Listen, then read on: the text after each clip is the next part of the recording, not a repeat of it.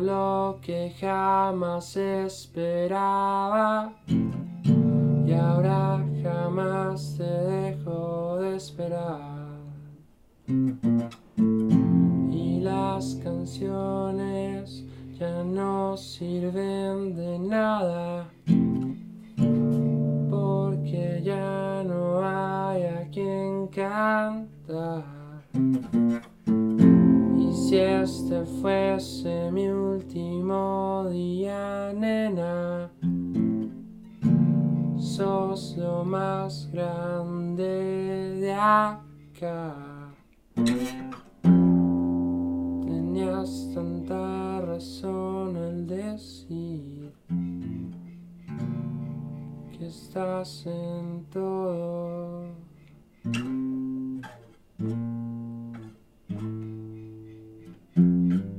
Menos en mí. ¿Cómo te ha tratado Bogotá? Eh, la verdad, Bogotá me ha tratado mejor de lo que, de lo que esperaba. Como que mm, cuando vine venía con unos planes de vivir en Cedritos, re lejos, eh, trabajar en un call center, estar pues como em, de cierta forma obligado a esa vida pues de tener que laburar para pagar servicios y todo eso. Eh, no iba a vivir con mi novia al principio, cada uno tenía pues su espacio. Ella se vino a vivir a, acá a Torre Barcelona a cambio de hacer contenido y me trajo con ella unos días porque no me había llegado el colchón. Y pasé cuatro días y ya Bogotá me recibió así con los brazos súper abiertos, como que todas las personas que empecé a conocer, como que, ah, Matthew Collins, qué chimo Matthew Collins, sí, no sé qué, Matthew Collins, sí, el video, la música, las fotos análogas, qué tal. Y vieron como todo mi trabajo y en el edificio fue como, uff, sí, hágale. Y yo les pasé una propuesta de trabajo y me recibieron y ya acá estamos en mi apartamento. No, bueno, bien. ¿Y el clima? ¿El cambio de clima grave o...? Pues la verdad a mí me gusta que haga frío, me gusta el frío y a veces como ese solecito igual que hace, es como chimba. Pero sí me ha traicionado re duro ya como tres veces que salgo así en pantaloneta tal cual paisa a andar en el centro y vuelvo así jugado con horra con los tenis en la mano como... Y en cuanto como a la vida de músico, ¿cómo ha cambiado tu vida estando aquí en Bogotá? Bueno, y además que estamos en pandemia, que también es como otra dinámica. Bien diferente. Sí. Eh, pues la verdad, em, como músico acá en Bogotá ha estado complejo porque, digamos, ya cada vez toco mi guitarra, pero no es lo principal en lo que estoy enfocado porque no tengo la Matthew Collin Experience para ensayar. No están ellos, entonces es como que yo puedo ensayar los temas, pero no es lo mismo. Yo sé que suena, aparte que suenan muy diferente cuando estemos juntos, igual por más que cada uno ensaye los temas por su lado, lo que necesitamos es estar compactos. Claro. Entonces, por ejemplo, en el toque que hubo, eh, hubo algunas canciones en las que, en las que, digamos, no salieron al 100% porque ellos llegaron un día y al otro día tocábamos. Y se suponía que habíamos cuadrado con el lugar para ensayar, pero hubo como un cruce y otra banda iba a ensayar, entonces como que no pudimos ensayar al fin. Y tocamos así a lo que fuera, o sea, literal llevamos más de tres meses que yo llevo en Bogotá viviendo sin ensayar. Y tocamos así. Entonces, pues igual creo que lo sacamos bien, a la gente le gustó mucho el concierto, pero sí nos equivocamos un par de veces y nosotros lo reconocimos y vimos como pues lo sentimos, no, no pudimos ensayar literalmente por pandemia, por todo, porque si fueran otras circunstancias, ellos viajarían con más tiempo, tendríamos muchos lugares para escoger donde ensayar, pero la pandemia tiene todo cerrado, es como uno en una nueva ciudad, lo que fue buscar ensayadero de un día para otro fue una locura tremenda. Eh, entonces, pues ha sido raro, también porque más, creo que más por ser Bogotá, por ser la pandemia, eh, porque es rara la dinámica que se está manejando. Sin embargo, hace poco que estaba como pensativa acerca del tema, eh, esta chica de Lucille, em, esta chica de la que toca en Anaba, que toca el saxofón, em, un bajista ahí pro, varias gente me empezó como a a hablar, qué tal, qué, qué chimba, qué es, no sé qué. Lucil, creo que somos vecinos, según me mantiene diciendo, como que vive por acá. Y creo que vamos a hacer una nueva banda. Uy, bien. Vamos a hacer una nueva banda y vamos a hacer pues esos integrantes. Estamos hablando con un baterista con el que Lucil está trabajando. Y eso es pues nuevo, está fresco, pero creo que es la nueva banda que voy a montar. Uy, yo, porque yo te iba a preguntar eso, pues porque digamos que como yo lo hablé en la reseña, digamos que en tus otros trabajos sí había habido algunas colaboraciones, pero era principalmente como tu trabajo y fue algo que yo noté mucho y que creo que le aportó mucho al sonido. Y es que ahorita con la experiencia llegan estos dos compañeros, llega la bajista, llega el baterista y complementan todo. Y pues como que no es tan, no es tan sencillo como simplemente decir como no, pues me voy a buscar otra bajista u otro bajista y otro baterista, pues ya que cambié de ciudad y pues cuando esté en Medellín toco con ellos y cuando se pueda con ellos, no, me parece como que, como, que creo que no, no, sería ni lo óptimo ni lo deseado. Sí, no, realmente nosotros lo hablamos desde que sacamos el disco y es como la experiencia es la experiencia. La experiencia siempre vamos a ser María Isabel, el Sobri y yo. Porque más allá de ser unos músicos que yo me conseguí para grabar un disco, eh, como otras bandas hacen, fue como ellos son, Marisal y yo nos conocemos desde los 13 años y teníamos bandas a los 15 en las que tocábamos Guns N' Roses, Slipknot, Chimbas, pues como covers. Y el Sobri es pana mío también desde, como desde que tengo 18 años, el, el Sobri es muy parcero mío y él siempre ha tocado en bandas como de hardcore, de punk, es muy como, él, él no es músico, él no ha estudiado nunca batería, ni siquiera tiene una batería. Él me dijo a mí como, como, hey, poneme pues a tocar en Matthew Collin y yo, ensayemos, a ver qué pasa así. Y María me dijo también por los mismos días como, parce, estoy muy orgullosa de vos, que chimba el proyecto, no sé qué, cuando era obviamente yo solito. Y yo le dije como ensayemos que me conseguí un baterista. Y ella, ah, bueno, tan. Y desde el primer, no, yo me acuerdo que ensayamos un día eh, y nos salió una chimba. Y al otro día que ensayamos, yo ya tenía Chica Ojos Rojos escrita, eh, terminada en guitarra y en voz. Y yo les dije, eh, cuando eso estaba yo todavía mucho con la veo venir. Y a la veo venir le mostré el tema en un ensayo que tuvimos esos días, como, pillen este tema que hice. Y, mostré Chica Ojos Rojos. Y fue como, hey, empecemos a montar. Y, y, lo íbamos a empezar a montar. Y yo como, no, no, no, si algo después. tuve como un presentimiento. Y luego llegué al ensayo con la Maticulin Experience y les dije, pillen este tema. Y de una, o sea, de una fue los dos como lo cogieron, hicimos un tema que de una a los dos, tres dijimos como, parce, qué tema tan sapo perro. pues como para estar empezando a ensayar, es entonces fue como que yo desde chica ojo rojo, yo dije, parce, yo qué, qué voy a dudar de ellos dos, son mis amigos, los conozco, ya hicimos este tema, de acá adelante lo que hagamos, sé que todo va a estar melo y sé que vamos, lo que no esté melo, vamos a ser críticos y vamos a decir, esto no está melo, descartémoslo ya. Lo que te digo es como algo que ya llevamos, pues era algo como más de amistad, de sentir que podíamos hacer la música juntos, como porque en realidad sentimos cosas parecidas, en realidad sentimos una conexión. Y creo que, por ejemplo, en Epifanía de no ser queda demasiado claro porque en ese tema eso es un jam. Nosotros estábamos ácidos todos, habíamos metido ácido todos, estábamos re locos y nunca habíamos ensayado el tema. Y, y, eso es grabado en bloque, eso no es grabado por parte. Estamos los cuatro, Adio Espina, el Sobri, María y yo, así los cuatro metidos en la sala de Brona grabando re locos.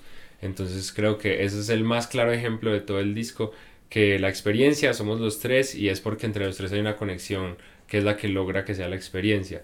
Ahora, digamos, si la banda con, con Lucille y con eh, Ella y con el resto de gente pues que estamos mirando funciona, ya no sería Matthew Collins más la experiencia, obviamente. Mm, supongo que le pondríamos un nombre nuevo a la banda, algo diferente.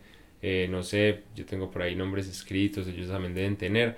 Pero sí, como de reemplazarlos y así, no. Ya lo que quiero lograr, de hecho, es como un sonido muy diferente porque queremos hacer una banda sin guitarra, queremos hacer una banda con saxofón, eh, queremos hacer una banda con dos personas que hagamos sintetizadores o theremin o sonidos raros. Entonces es como que nos vamos, si lo logramos, nos vamos a ir a explorar como por otros lados bien, bien extraños.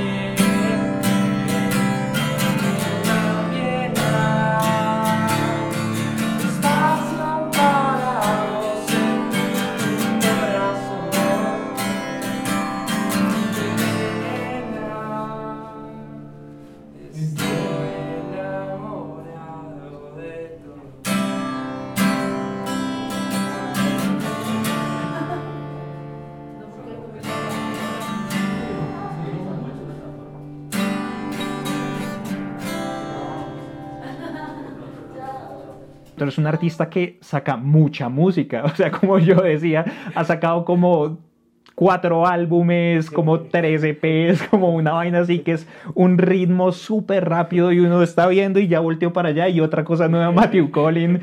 ¿Cómo manejas eso? Em, bueno, yo la verdad es que no lo, al principio cuando me cuando hice chocar como método de precaución no lo pensé así. Yo, Chocar como método de precaución fue un álbum que está totalmente libre de pretensiones y de como cualquier idea de lograr algo con la música. Fue solo como me voy a salir de la hijo de puta universidad porque no me la aguanto más y voy a hacer un disco y ya no sé qué va a pasar, pero eso es lo que voy a hacer. Entonces me salí de la universidad, hice el disco y yo digo que fue un poco como este síndrome, el síndrome del amor reverberado que empezó como pum, pum, pum, pum, ¿qué? ¿Was? ¿Qué? Matthew Collin, ¿qué? Margarita, ¿qué? Was. Y eh, como que de momento yo estaba en Bucaramanga tomando, tocando los temas de chocar como método de precaución y la gente me decía, dale was. Y yo, perro. Esto me lo inventé hace unas semanas con este otro parcero mío en Medellín y es como...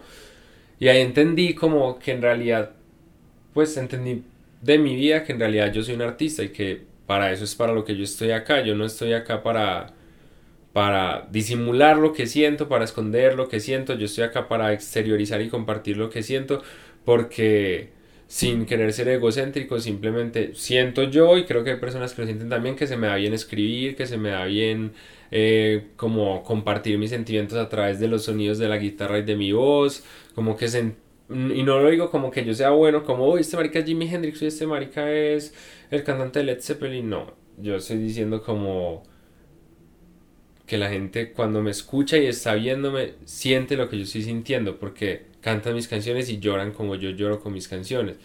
Entonces es como genuinamente hay una conexión y como dijo alguna vez Luis Alberto Spinetta, eh, ellos saben que yo estoy hablando más allá que acá. Y por eso digo como que si hay, digamos, una... lo logro hacer bien, tengo que asumir mi papel de artista entonces. Si ya lo hice y lo estoy haciendo bien, tengo que asumir mi papel. Y, asumir mi papel no es, ay, no, es que en Colombia es muy difícil eh, ser artista, entonces ya saqué mi disco y voy a esperar a ver si algún día pasa algo. Ay, no, es que ser artista es muy difícil en Colombia, entonces voy a dedicar a otra cosa. No, yo simplemente creo que es como, yo voy a ser un artista, entonces yo soy un toro y papi, el que sea, el, la, el enemigo se va a poner al frente, tin, vamos con toda, papi. Si tiene que volar para la puta mierda, vuela para la puta mierda. Y no hay mala forma, pero como que si vos te vas a interponer ante, ante lo que yo estoy haciendo, ante mi trabajo, entonces yo voy a seguir trabajando y voy a seguir trabajando y voy a seguir trabajando y voy a seguir trabajando. Ah, es que eh, Filip tal cosa y tal otro y tal, tal, tal, entonces no me van a llamar nunca al Estéreo Picnic. Papi, hágale que yo sigo trabajando hasta que la gente lo obligue a llamarme al Estéreo Picnic. Así es que a mí me preguntaron este año que muchas bandas que respeto y que quiero mucho se presentaron al altavoz y pasaron. Ah, ¿por qué no? Parce, porque es un show en, en, O sea, no nos mintamos, es un show por internet que a nadie le va a importar, a todo el mundo se le va a olvidar como, ay, sí, la vez que estuvimos en COVID hicieron un show por internet, nadie estuvo... Sí, algunos lo vieron en su pieza muy chimba, pero pues yo era un altavoz cuando a mí me digan, Matthew Colin, queremos que toques en el altavoz. ¿Qué necesitamos para que toques en el altavoz? Porque yo no voy a regalar así mi trabajo de la manera en que nos hacen prostituir como artistas en Colombia, como, sí, venga, que yo lo hago presentar en una tarima grande y usted me tiene que dar las gracias porque yo lo estoy dando a presentar. Ral chimba, ¿cómo así? Entonces mi arte no vale, entonces porque este parcero que hace lo mismo pero que viene de otro país le estás pagando cuánta plata por tocar una tarima. ¿A dónde estás diciendo que va a tocar en la tarima grande ya? Es como como que yo me, y yo me di cuenta de tantas cosas en, en mi entorno, estando con Margarita y así, que fue como, parce, listo, si yo quiero ser un artista, voy a ser un artista, pero con toda, a mí nadie me va a parar. Entonces yo quiero hacer este disco, se me ocurrió que quiero hacer este disco, lo hago. ¿Quién me va a decir que no? Dígame que no y verá que se lo hago. No, ah, listo, entonces le saco el arrebol. Ah, no, que es que tal. Ah, listo, entonces después de ese hice Metrópolis Superficial, que es un disco de dos canciones, también grabo a mí. Ah, no, que tina. Ah, listo, entonces yo hago algo más pop como eh, ritual para invocar a un fantasma sublime. Ah, no, que tinque. Ah, entonces no me importa lo que diga usted. Sabe que voy a hacer otro disco que se llama Cuidarte, Cuidarnos, que es inédito y nunca lo voy a regar en plataformas. Solamente se lo voy a vender a las personas que de verdad me quieren. Independientemente de la plata que me haya hecho con ese disco, lo compraron muchas personas y lo tienen en su computador guardado y es algo que ellos solamente van a tener ellos. Eh, Después, ah, no, que listo, entonces saco, no le gusta, saco mamá pongo en la radio que es bien raro. Ay, no, que ya estoy muy raro, bre, entonces venga, yo le hago este discote que se llama Antes que los dioses la vanguardia. ¿Quiere algo más? Espéreme que ya vengo con algo más. Ya. Es como simplemente eso.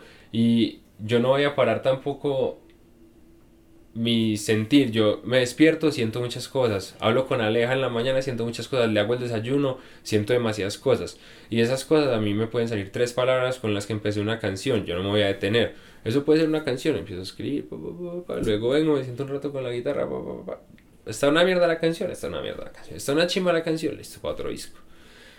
Es como, aceptarme lo que soy, aceptarme como soy, aceptar que soy una persona muy sensible, aceptar que soy una persona que quiere transmitir lo sensible que es y no dejarme parar porque el entorno me quiera parar, simplemente seguir, seguir, seguir, seguir, seguir. Nadie ha sacado dos discos paralelos nunca, haré, yo voy a sacar dos discos entonces en paralelo. Así, nada que no tranquilos que ya vamos para allá. Muchas veces cuando un artista cambia su nombre o se pone un nombre artístico es como para separarse de su persona original o de su persona real de alguna manera, pero en tu caso, ¿qué tanto hay de Mateo Quintero en Matthew Collin y qué tanto hay de Matthew Collin en Mateo Quintero? Pues yo creo que lo único que hay es que yo, mis papás no quieren que Mateo Quintero tenga la, digamos, la fachada que tiene Matthew Collin, pero en realidad somos la misma persona. O sea, de pronto haré algunas cosas como Matthew Collin, como responder comentarios de YouTube o así como ponerme a chimbear a la gente que me escribe cosas y que me tira hate. Pero pues literal es porque estoy acá sentado aburrido, no tengo nada más que decir. Es como, vamos a poner a responder esto por molestar. Digamos que eso es de pronto un papel en el que está Matthew Collin que no estaría Mateo Quintero, porque Mateo Quintero sería más como qué puta esta gente, pues. Pero a veces me doy como un poco de garra con esas cosas simplemente por hacerla del artista, por hacerla Charlie García, por, ah, bueno, quieren hablar de mí, entonces venga, pues yo les suelto esto para que hablen un poquito más de mí, cosas así. Pero de resto creo que, de hecho, cuando busqué mi nombre artístico, lo pensé mucho y fue como, todos mis amigos de la universidad, los amigos con los que empecé, digamos, esta aventura de ser artista me decían Matthew, así, Matthew, hey Matthew, hey Matthew, hey Matthew. Y todo el tiempo nosotros fumamos hierba, todo el tiempo. en la universidad era demasiado.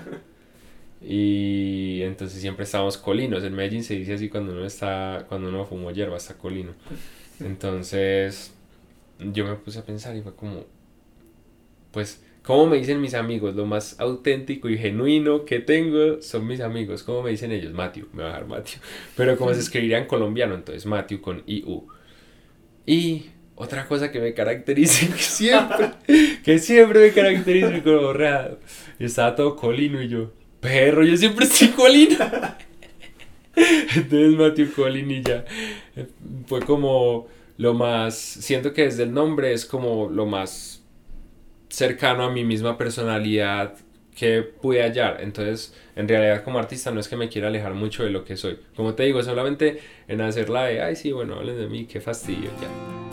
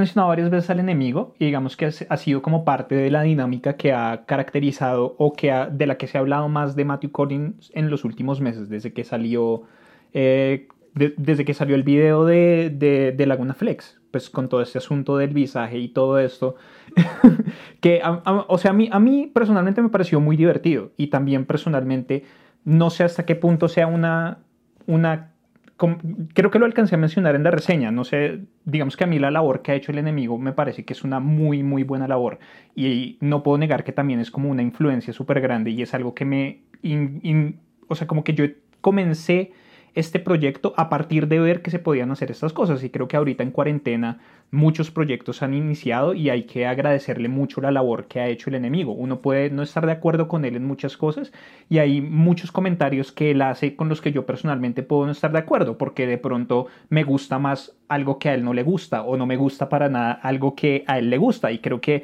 pues es normal, es lo que sucede como en el entorno de la crítica. Eh, pero digamos que tú sí fuiste como muy claro en creo que el enemigo no está haciendo lo suficiente en algún momento. Entonces, para ti, ¿cuál es ese, esa labor que deberían estar haciendo los medios que hablan sobre la escena independiente o sobre la escena local colombiana? Bueno, medios que hablan acerca de la escena independiente o la escena local colombiana. Lo que ustedes tienen que hacer Es lo que este tipo detrás de la cámara está haciendo. Él se gastó 37 minutos hablando de mí. No porque sea de mí. También se gastó resto de tiempo hablando de distimia agorafóbica. El man se toma el trabajo de disco por disco. Primero una introducción, luego disco por disco. Y él no está partiendo de es que a mí me gusta, es que a mí no me gusta, es que él lo menciona, pero no es de lo que él parte. Él está dando datos objetivos, está hablando de cosas que están plasmadas, que yo digo, que yo he dicho, que yo he demostrado. Él no se está inventando, ay, es que la influencia del lado venir es de Velvet Underground. Parce, nunca habíamos escuchado Velvet Underground cuando el enemigo dijo eso. Nunca, nunca nadie de lado venir había escuchado Velvet Underground cuando él dijo eso. Entonces es como, es simplemente, si usted va a hacer reseñas, hágalas bien, tómese el tiempo, lea bien cuáles son los nombres de las canciones, pero por favor, ¿cómo haces una reseña? Y decís un nombre de una canción que no está en el disco. Es que son cosas básicas. El man se ha vuelto un mediocre porque ya tiene mucha, pues, mucha visibilidad, como que ya, listo, sí, es muy bonito, pero parece que reseña él dice algo que a usted aporte. La reseña de Letanías del Jardín es una reseña pésima. La reseña de El Escondite de los que nada tienen es horrible. O sea, ¿cómo decir? Es que, es un, yo les resalto que está muy bien producido y luego me dice, como está tan bien producido que no alcanzo a entender nada, como que me pongo a hacer otras cosas mientras escucho el disco. Papo, si estás haciendo un reseña de un disco, escucha el disco y luego haces las cosas que tengas que hacer, no. Pues como que dice muchas cosas que la verdad yo me quedo como, wow, se supone que estás haciendo una reseña de eso es con lo que sales.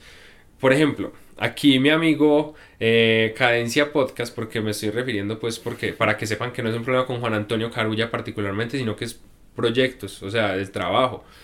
Aquí Cadencia Podcast que el disco por disco, todo lo trabaja tan, tan, tan, tan. Ah, cuando dice algo que él cree que no está seguro, lo aclara, creo, no estoy seguro, puedo estar hablando mierda, creo. Y de todas formas, ¿qué está pasando? Se tomó el trabajo de que en ese momento está viniendo en bicicleta, lo vi llegar re sudado y con las manos vueltas de mierda porque se le salió la cadena resto de veces, aquí con sus corotos a hacerme una entrevista. A ver, qué tanto fue verdad, qué tanto es mentira y qué más tengo por decir. Entonces, es un trabajo que es completo, o sea, está tomando el punto de vista del artista, está siendo objetivo, no está de entrada calificando, diciéndole a la gente, eh, yo escucharía esto muchas veces, yo no escucharía esto muchas veces. Son comentarios que no van al lugar, o sea, si uno, así como yo me tomo el trabajo de ser un artista y estar sacando música constantemente y de mejorar constantemente, como creo que ya visto en mis discos que me he tomado el trabajo de cada vez ir metiéndole más, metiéndole más, metiéndole más, también creo que si una persona que hizo la labor que hizo en su momento, que fue ponernos en el radar a todos, porque se lo reconozco, el enemigo nos puso en el radar a todos, eh, aunque la reseña de Revuelta también es una mierda, me hizo una reseña y eso hizo que gente me conociera. Pero ya pasó esa etapa. No sé, uno no le puede quedar agradeciendo a alguien, listo, al principio lo hiciste muy bien, gracias por eso. No, porque entonces ya se quedó estancado el enemigo, el enemigo tiene que crecer. Que están creciendo otros, otros muchos de estos que están dando mucho la talla. Así como tú lo dijiste, en cuarentena salieron muchos de estos proyectos que y están dando la talla, a mí me parece que se están tomando el trabajo. Entonces el enemigo, ¿por qué no? Entonces el enemigo se relaja porque tiene una cara linda y tiene muchos seguidores, entonces ya. No, papi, también hay que subirle el nivel, o sea, es como si vamos a hacer crecer una escena musical independiente local, tiene que ser entre todos, tenemos que hacer buen trabajo entre todos, es simplemente eso, y se lo dije a Juan Antonio Carulla, y se lo dije a él, le escribí, entonces hagamos un talk show, hablemos los dos, que la gente vea nuestros puntos de vista, que vean que no estamos rayados, sino que así es el negocio. No, entonces usted viene a cagarse en mi trabajo y yo no puedo decir nada de su trabajo. No. Es simplemente eso como... Si ustedes quieren hacer periodismo, no hagan las mismas entrevistas que le han hecho a todos los artistas toda la vida. O sea, cada artista tiene una historia diferente que contar. Pregúntele a la persona que maneja Cadencia Podcast y era. sí, simplemente es eso. O sea, sí, fuera de charla, no es porque él esté haciendo en ese momento la entrevista, pero en realidad, desde que vi él, y él lo puede confirmar, desde que vi el trabajo de Istimia, yo dije que hijo de puta trabajo, empecé a comentar las publicaciones, dije como, parce, este man está tomando el trabajo que se tiene que tomar uno cuando va a hablar de el trabajo de alguien más. Ni siquiera la escena musical, solo el trabajo de alguien más. Creo que es respeto básico si esa persona está poniendo esmero a su trabajo, yo voy a hablar de su trabajo, le tengo que poner al menos el esmero que esta persona le puso. Entonces creo que es eso. Creo yo que igual, así como hay variedades de música, también debe existir variedades de enfoque hacia lo que es la crítica. Digamos que, pues, o sea, yo soy una persona que es muy rigurosa y digamos que eso es como lo mío y yo vengo de hace, yo vengo haciendo videos desde hace como unos ocho años. Antes tengo otro canal que en donde hablo de películas, pero digamos que mi enfoque siempre ha sido el mismo y digamos que es algo que yo tenía claro cuando quería llegar a la, a la crítica de música y que fue por lo que me tomó tanto tiempo. Porque yo de música he querido hablar desde el comienzo, pero siempre he sentido un poco como el síndrome del impostor. O sea, como que yo, hay muchas cosas que no puedo abordar desde la parte del, como desde la parte musical más técnica. O sea, yo sí estudié música un poco, estudié tres semestres de bajo, pero fue mientras estaba en el colegio y después de eso empecé la universidad y muchas de esas vainas, o sea, yo ahorita cojo el bajo, toco cinco minutos y ya tengo los dedos vueltos mierda. pero, pero digamos que siento que igual tiene que haber una, una buena variedad también en los críticos. Siento que igual... Em, por ejemplo, yo al enemigo le admiro mucho que hay muchas vainas que él tiene muy claras de la escena digamos que esos aportes que él hace con respecto hacia las cosas de la escena y de cómo han venido funcionando ciertas cosas de la escena, el tipo lo tiene muy claro. Y el tipo ha venido trabajando mucho tiempo y hay vainas que yo no tengo ni idea. O sea, hay vainas que yo, por más que investigue, no sé por qué no he estado ahí. Yo no, no, he comenzado ahí, entonces creo que también es interesante ver cómo esos diferentes puntos de vista y es lo que yo man, yo veo mucho el enemigo, o sea, yo veo como todas sus reseñas, hay música que yo vine a conocer a partir de, de lo que empecé a escuchar de él y de sus reseñas. Y digamos que por eso también se lo agradezco un montón. Y me gusta mucho también el enfoque que él está dando con su podcast, que digamos como esa parte un poco más académica y un poco más también reflexiva con respecto hacia lo que es la escena. La, escena local, digamos ahorita, en estos días, ayer creo que fue o antes de ayer, sacó lo de ser independiente en Colombia, digamos, ese tipo de espacios a mí me parecen muy interesantes. Em, pues a ver, digamos, yo estoy de acuerdo en que debe haber variedad y todo eso, pero la variedad no implica que entonces eh, no haya como, como una calidad mínima que, que cumplir, ¿cierto? Em, a ver, ¿cómo lo pongo en palabras que no sean bruscas? El enemigo, sí, el enemigo hace cosas diferentes ahora. Está haciendo podcast y no sé qué. Pero ¿a qué artistas son los que... Pues, o sea... ¿De qué es de lo que se nutre el enemigo para hablar de una escena? Porque entonces yo te puedo decir también como artista, él habla de una escena que es la escena de Bogotá no es la escena de Colombia. Él no, no tiene nada de idea de las dinámicas que hay en Medellín, él ni le importa. Le importa a Evelyn, le importa a Vela, le importaba Margarita siempre iba, ahora le importa Guita en chanclas. Nosotros, en los, los artistas que venimos de otras ciudades del país, estamos enormemente perjudicados. Por eso mismo, porque, y es lo que yo también le critico a él, él si él me dice, voy a hacer reseñas de música, entonces breve, ¿con qué enfoque las vas a hacer? Tú no sabes mucho de música, pero tú no estás hablando de mi música como música técnica en tu reseña. Tú no te pones a inventar cosas que tú no sabes. Lo único que te pones a inventar es como mi intencionalidad. Que dices como yo me estoy inventando pues como que esto de la historia de él con la novia, que en realidad es cierto y solo te pones a inventar eso y dices, estoy inventando esto. El enemigo se pone a decir cosas de la música que no tienen sentido, cosas de la producción que no sabe. Solamente está diciendo, está exteriorizando, yo pienso esto, que lo puede decir cualquier weón.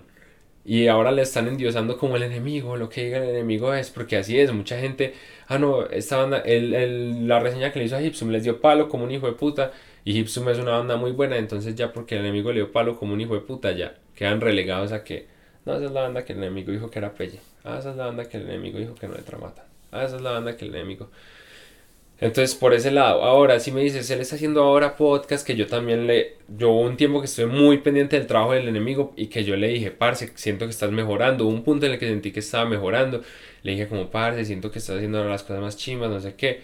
Y luego, Estábamos hablando y de la nada otra vez sentí que perdió el enfoque por completo, luego pasó lo de Laguna Flex, todo eso. Ahora con los podcasts y esto, yo digo como, he escuchado cosas que dice, yo digo como, parce, está bien, ¿qué es eso? Y el man se toma ya como, yo soy el enemigo y tengo la bandera de la escena independiente del país de alguna forma y tengo como el derecho y la autoridad de hablar de esto. Y el man no lo conoce, el man no conoce cómo es la situación para las bandas de la costa. El man no conoce bien cómo es la situación para las bandas de Manizales, para las bandas de Pereira. El man, porque yo he ido a tocar a esas, esas ciudades y me he relacionado con bandas y sé cómo son las vueltas allá. Y vengo de Medellín y sé que es una mierda ser un artista en Medellín, mucho más que en Bogotá. Porque en Bogotá vos puedes ser el cantante más desafinado, ser una banda que, mmm, sí, tiene algún par de elementos buenos, pero si tenés los contactos, salís en las 30 mejores canciones de Shock. Claro, digamos que ahí, ahí sí, hay, sí hay algo y es que también es un dilema en el que yo me he encontrado y es que es complicado, o sea, desde el punto de vista del crítico o de la persona que va a hablar de un trabajo así, es muy complicado meterse en contextos en los que uno no está. Entonces, digamos, es, es mucho más fácil hablar de el contexto de Bogotá y hablar de las bandas que suceden en Bogotá porque digamos que también es otra de las motivaciones para mí de hablar de la música local y es música a la que uno tiene acceso. Porque yo en algún momento también he hablado como de música de otros lados o de álbumes específicos de música internacional, pero es música con la que uno pues finalmente nunca puede que la banda o la persona venga a hacer un, un concierto aquí y uno pague un platal para estar en la mierda. y uno pague, uno pague un platal para estar en la mierda Mientras que la escena local uno tiene acceso a esto, digamos, yo pensé como yo quiero aportar algo diferente, quiero, me gustaría entrevistar a las personas. Si esto, digamos, si yo estuviera haciendo crítica de, de música de otro lado, no podría hacerlo.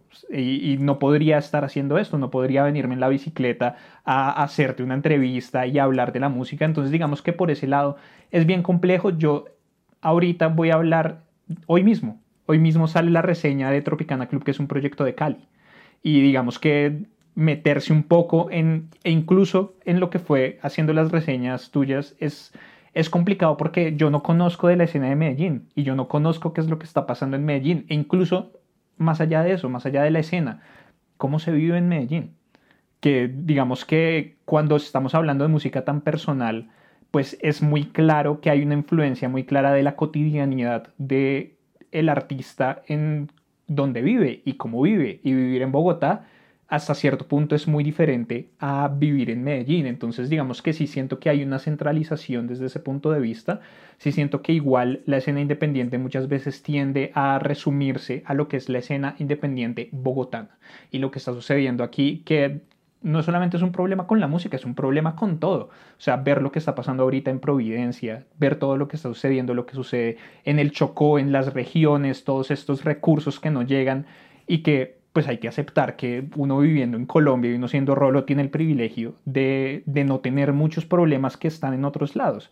Entonces es complicado y creo desde ese punto de vista que sí hay que esforzarse por tratar de, de, hablar más de estos otros proyectos y tratar dar, darles también la oportunidad porque uno pues uno no sabe qué puertas le está bien, abriendo. Digamos yo no creo que me esté viendo mucha gente sé que tengo una audiencia muy pequeña pero pues uno no sabe quién lo esté viendo en algún punto y que diga como oiga este proyecto me gustó es un proyecto de otra ciudad tengo la posibilidad de traer el proyecto para un mini festival o para cualquier vaina, traigamos este otro proyecto. Hablemos de lo que está pasando por fuera. Creo que eso sí es clave. No, y, no creas, Fabu, o sea, yo sé que todos empezamos con pocas vistas, o empezamos con pocas visitas, pero estoy, yo estoy seguro, o sea, desde que tú sacaste la reseña yo la he compartido y mucha gente, y el bicho, de hecho, de Margarita siempre iba, muchas personas me han dicho como, parce, este man, este man necesita más visibilidad, este man necesita más visibilidad, este man tiene un trabajo muy hijo de puta, necesita más visibilidad, es que no es algo que yo diga yo, porque, ay, este man habló muy chimba de mí, no, porque ni siquiera es como que me hayas echado flores todo el tiempo, sino que yo siento que es un trabajo al principio, en el primer disco, el man no sabía pilotear la voz, es la verdad, no estaba, estaba res piloto con la voz, no sabía bien qué hacer. En el segundo disco, el man la empieza a pilotear más, es verdad, tan, tan. No encuentro todavía si cantar abajo, cantar arriba, empiezo a experimentar con otras. Son cosas que las estás hablando tranquilamente, pero que ¿qué siento yo? A diferencia, por ejemplo, del enemigo, que es. Las cosas uno siempre tiene que hacerlas partiendo del amor creo yo. Si no, es cuando empiezan a pasar cosas como lo que pasó con el enemigo y conmigo. Listo. Que el man, el man, bueno, para, para empezar, el man siento que habla de muchas cosas que no sabe. Y que lo que yo quise intentar decir fue como, este man no sabe tanto como ustedes están creyendo que sabe. Eso es Laguna Flex. Dejen de endiosar a un huevón más que está hablando y que Pacardo sabe está hablando mierda. O sea, tómenlo como normal, es un es una persona que hace videos, cualquier persona puede hacer videos con una cámara y decir a mí me gusta eso, sabes que yo soy lindo, entonces me gusta eso, eso, ya tengo muchos views, entonces eso me da autoridad, eso no me da autoridad sobre nada. ¿Por qué el trabajo del enemigo es más valioso que el tuyo? ¿Por qué al enemigo lo conocen más que a ti? ¿Por qué? Esa es mi pregunta, ¿por qué? Porque acabo de salir ya es más tiempo, listo, bueno, eso es cierto. Pero igual, porque la gente no está, la gente que te ve no está todo el tiempo ahí compartiéndote, todo el tiempo comentándote, sabiendo que es un contenido tan bueno y que todos me lo dicen personalmente, pero que a la luz pública, que es lo, lo que importa es lo que es cool. Entonces el enemigo es cool ahora y entonces por eso es que lo vamos a compartir. Y entonces yo digo, listo, si ahora la gente te está viendo como algo cool, por favor, por lo menos, ten la responsabilidad de hacer las cosas partiendo del amor. Yo no tengo por qué llegar a destruir y a dañar y a y a utilizar palabras ofensivas para referirme a los trabajos de otras personas cuando ni siquiera me estoy trabajando, ni siquiera estoy tomándome el trabajo completo de escuchar el disco. O sea, son cosas básicas, esenciales que yo digo como es respeto, es que es respeto a los mismos compañeros de profesión de alguna forma, estamos compartiendo por lo menos una escena que queremos construir, respetémonos entre nosotros entonces, por lo menos si vas a hablar mierda que no sabes, hazlo desde el punto de vista del amor, que es como lo que tú acabas de decir, puede que a mí no me da mucha gente, pero yo creo que si hago esto algún día, quizás alguna persona vaya a ver a ese artista y diga, uy, me gustó, lo va a llamar para un festival. Parce, eso es lo más bonito que hay, que parta yo voy a empezar también a hacer algo que, que creo que le va a poner la NEA. Y va a ser simplemente que voy a, en IGTVs, voy a tirar simplemente recomendaciones de un tema. Me puede gustar, me puede no gustar. Simplemente voy a contar una historia, así como el video que se hizo viral, que, que me atracaron y no sé qué. Voy a contar una historia, así como con esta canción me pasó esto, o con esta banda me pasó esto, recomiendo esta canción. No importa si me gusta, no importa si no me gusta. ¿Para qué lo estoy haciendo? Simplemente porque muchas bandas y a mí me sigue gente que le gusta la música. Puede que hay tres personas o cien personas digan, uff, esta banda me gustó. Ya, ¿y a mí qué me cuesta? ¿Qué me cuesta? Unos minutos de mi tiempo de grabarme, tan, tan, tan, tomarme el tiempo de hacer un trabajo hecho con amor. Eso es todo. No quiero que esto se convierta en el enemigo y cadencia. O sea, ¿qué otros medios te gustan y qué otros medios también te gustaría que mejoraran? Em, pues a ver, por ejemplo, tengo el caído, el caído reviews hace poco también estuvo como ahí interactuando bastante conmigo. Hablamos un rato y estuvo muy chévere porque... Y otro chico, Martín, Arturo. Puta, se me olvida el nombre en este momento, creo que es Arturo. Eh, me hicieron, han sido las personas que últimamente me han hecho entrevistas así de medios independientes que no tienen tanta visibilidad, que la verdad he terminado, o sea, totalmente agradecido de sentimiento con ellos porque no es, ay, ¿y cuáles son tus trabajos discográficos? Ay, ¿y por qué Matthew Collins? Ay, ¿y a los cuántos años empecé a tocar guitarra? O sea, ellos en realidad me, me conocen de cierta forma, me investigan, se toman el trabajo, me escuchan y cuando llegan a mí es increíble sentir que ustedes ya tienen todo un background que en serio se están tomando en serio mi trabajo como artista. Ustedes de estos medios alternativos que te estoy hablando es como yo me siento muy agradecido porque es como, parce, gracias, que hijo de puta trabajo, no, no tengo que llegarte a decir, mi nombre es Matthew Collin. Porque también me, entrevistó, me entrevistaron para la N, me entrevistaron para Shock y me entrevistaron para El Tiempo. Y sí, muy chimba, pues. No me acuerdo si fue El Tiempo o El Espectador, uno de los dos. Eh, y sí, muy chimba, sí, no sé qué, tan, sí se tomaron el trabajo, pero pues en últimas es una entrevista más, una entrevista menos que harán, como que sí, en, en el ADN salieron un pedazo de página súper grande, pero era básicamente como contando lo básico, lo que todo el mundo sabe de Matthew Collin y listo, que mucha gente de afuera no me conoce, pero creo que la gente de afuera se interesaría mucho más si lee una nota diferente y especial como la que hacen ustedes, a una nota que ya la han leído muchas veces con otros artistas como la que hacen los periódicos. Creo que los periódicos más grandes, Shock, todas estas personas tienen algo tan establecido ya. Y yo se los agradezco, les agradezco por abrirme los espacios. O sea, en serio, gracias por abrirmelos. pero creo que hay maneras mejores en las que los podemos abrir. Y sí me duele un poco como que otras bandas y lo que decía, más de acá de Bogotá, que tienen rosca, que tienen este contacto y este otro contacto, verlos en las 30 mejores canciones, en las no sé qué, y eh, sabiendo que es un trabajo cuestionable. Yo no digo que me pongan a mí. A mí la verdad el reconocimiento público de premios y eso me importa un, forro. A mí el reconocimiento que yo quiero yo ya lo tuve y es cantar mis canciones y que cuatro personas en otra ciudad estén llorando conmigo mientras yo la canto, que personas que nunca he conocido. Pero sí creo que si queremos hacer algo es el momento, estamos a tiempo, todos los jóvenes que estamos em, emprendiendo en este, en este mundo tenemos las ganas. Simplemente buscar más, investigar más a profundidad, encontrar. Y si hay algo bueno, en serio, darle a eso bueno lo que se merece. O sea, ¿para qué vamos a seguir haciendo notas de J Balvin, notas de Bad Bunny, de qué calzoncillos está usando, de qué casa se compró, parce, muy chimba por los manes, pero ya, ellos ya están en el tope, ellos ya no necesitan más. Nosotros necesitamos algo de visibilidad, un poco, que sean así de especiales con nosotros, parce. La vida de Matthew Collins es así, parce. La vida de eh, Evelyn es así, parce. La vida de Bela Álvarez es así, parce. La. Simplemente es como en serio tomarnos en serio, así como ustedes nos toman en serio como artistas, que los medios grandes ya nos tomen también en serio como artistas. Aleja, esto es para ti. I love you so much.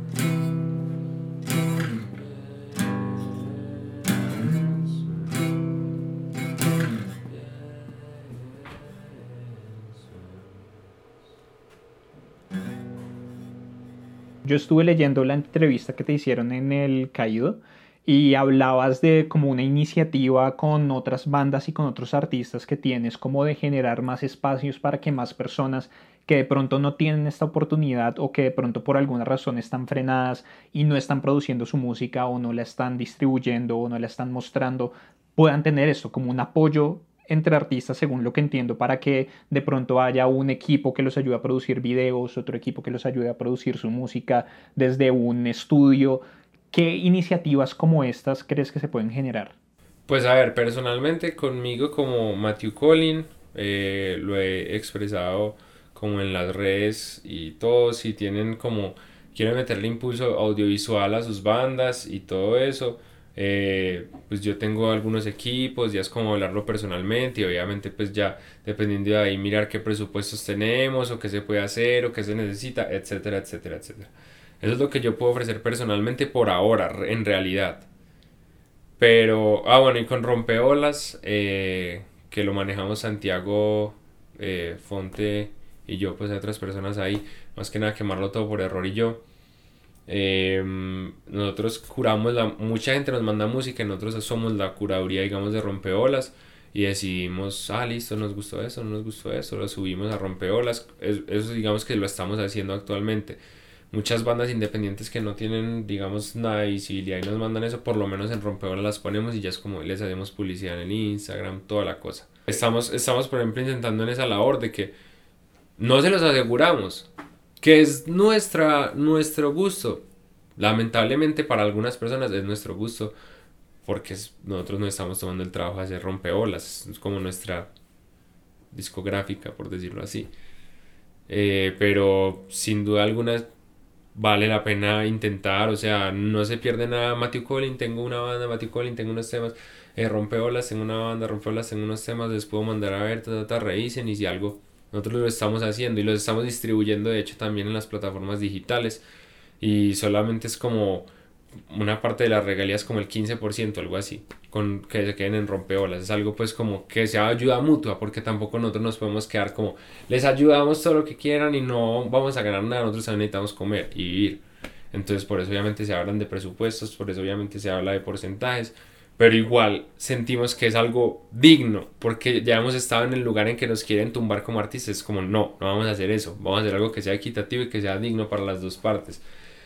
Y por otro lado, sí, que es lo que hablo más puntualmente en la entrevista del caído, em, hay un equipo de trabajo de Bogotá bien interesante con el que, por decirlo así, pues no voy a hablar mucho porque a veces uno, la lengua es el, el, el azote del culo, pero si queremos ya salirnos de esta mierda de negocio que tienen de entonces este es el festival y esto es que es que hay que lamerle el culo a estos y estos son los que tal nos queremos salir de eso queremos hacer algo por otro lado queremos empezar a hacer contenido como un hijo de puta por otro lado y luego cuando se vaya el covid queremos en la medida de lo posible hacer nuestro propio festival estamos mirando tú has producido de diferentes maneras el primer disco, como que lo fue una producción como mucho más de ver qué es lo que puedo hacer, que hasta dónde puedo llegar y todas esas cosas, después pasar a la experiencia de grabar y de producir en un estudio. ¿Qué puedes decirle como a los artistas que están en medio de ese proceso y que de pronto tienen miedo de llegar a un estudio o tienen las dudas de si de pronto su música es lo suficientemente buena como para siquiera grabar en un estudio? Bueno, yo a los artistas nuevos, primero, si usted siente que su música no es lo suficientemente buena para grabar un estudio, deje de hacer música, porque ¿para qué? El primero que se tiene que crear la película es usted. Si usted está satisfecho con su música, siente que es una chimba, la quiere sacar, entonces está bien tener miedo, es normal tener miedo, todos lo hemos tenido. Lo que hay que hacer ante el miedo de grabar es exigirse exigirse más, así como si uno fuera Michael Jordan, así, quiero ser el mejor, tengo que entrenar para ser el mejor, quiero grabar un disco muy hijo de puta, tengo que practicar para tocar muy hijo de puta.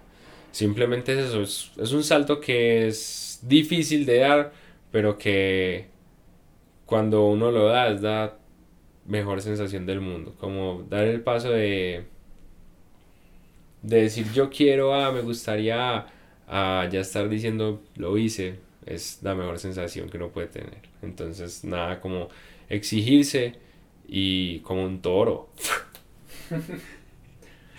y para concluir, ¿qué otros proyectos de música colombiana eh, recomiendas? ¿Cuáles son los proyectos que le gustan a Matthew Collin? ¿Qué es lo que escucha Matthew Collin de Colombia en su vida normal? Bueno, eh, de Colombia como tal, en, mi, en un día normal escucho Crudo means. Papi, crudo. Vos sabes cómo es. Eh, escucho crudo, me gusta el resto de la infusión.